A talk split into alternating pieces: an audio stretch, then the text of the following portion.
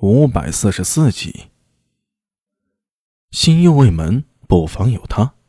下意识道：“巫女大人和这些新路人是要商量。”开始用的是生硬的唐语，到了后面突然又切换回了倭语，叽里咕噜的说了一串，听得苏大为两眼发愣，愣了一下，他又看向对方：“呃，你说的什么？”哎。哦，忘了你不是本岛人了。心忧未门，摸着胡须清溜的下巴，嘎嘎的笑了两声，想了想，认真的说道：“呃，那个词儿用唐语，我不知道怎么说。”你妹的！苏大为心里啊，只想冲他说个中指。这货到底是真的蠢还是故意的？不过看那傻憨憨的表情，也不像是特别有心机的呀。难道真的是不会说唐语？那就可郁闷死了。这话到嘴边了，就差临门一脚。结果因为语言问题啊，没解开。就在苏大为心里画着圈圈的时候，心忧未门，皱眉道：“呃，不对呀。我说，就算不是本岛人，难道连一点本岛语都不会？我说的你听不懂？啊啊啊！那个心忧未门大人。”我看先前那个舒先生，好像有些不把您放在眼里啊。那家伙究竟是什么来头？苏大为急中生智，忙抛出一个新的问题。这话令心忧未泯愣了下，脸上闪过气愤的表情。可不是嘛，那家伙身上有半妖血统，就是不把我们放在眼里，也不想想究竟是谁帮他来到唐国的。哼。这话里呀，信息量很大呀。莫非这舒先生本来就不是大唐人，从倭国还是从哪里来的呢？一边心想着，苏大伟嘴上不停的追问：“那他也不至于这么嚣张吧？完全没把您和巫女大人放在眼里，而且他凭什么能够在店内和巫女大人他们一起谈话？”呸！说的对，我也觉得他不配。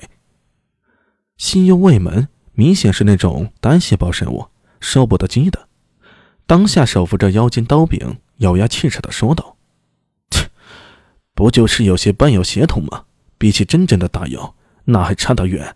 居然，居然，居然什么？他没说下去，不知是想起了什么，忽然间像是泄了气的皮球一样，肩膀一塌，摇头道：‘哎呀，不成，不成。’”他是巫女和神官们仰仗的助理，对我们还是有大用的。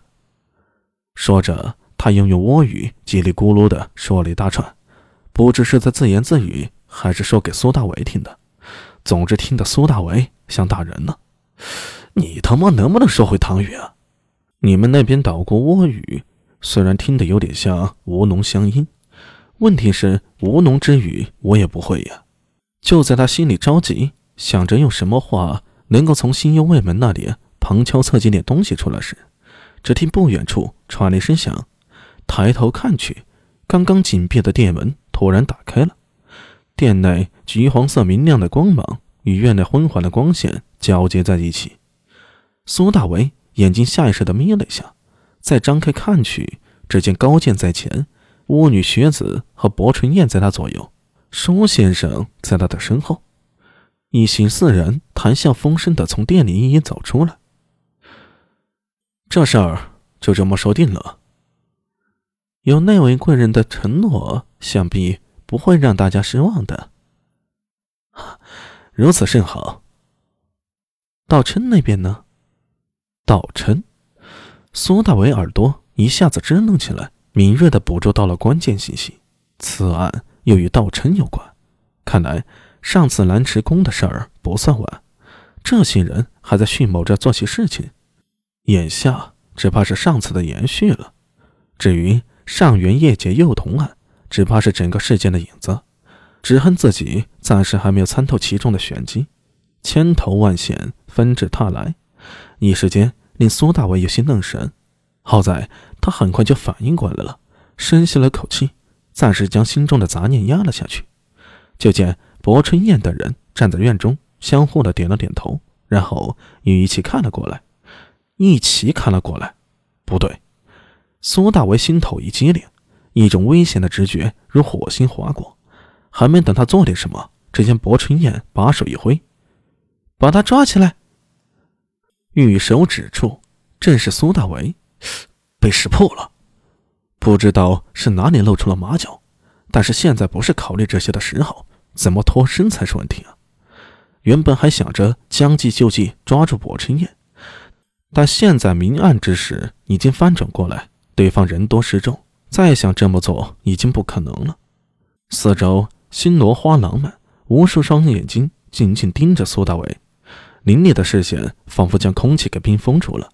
不仅如此，从高剑、薄春燕、巫女雪子还有舒先生身上，杀气猛地爆发出来，无数精神与契机牢牢锁在了苏大文身上。天罗地网，逃无可逃啊！现在别说想抓住薄尘燕了，只怕自己想逃走都成了问题。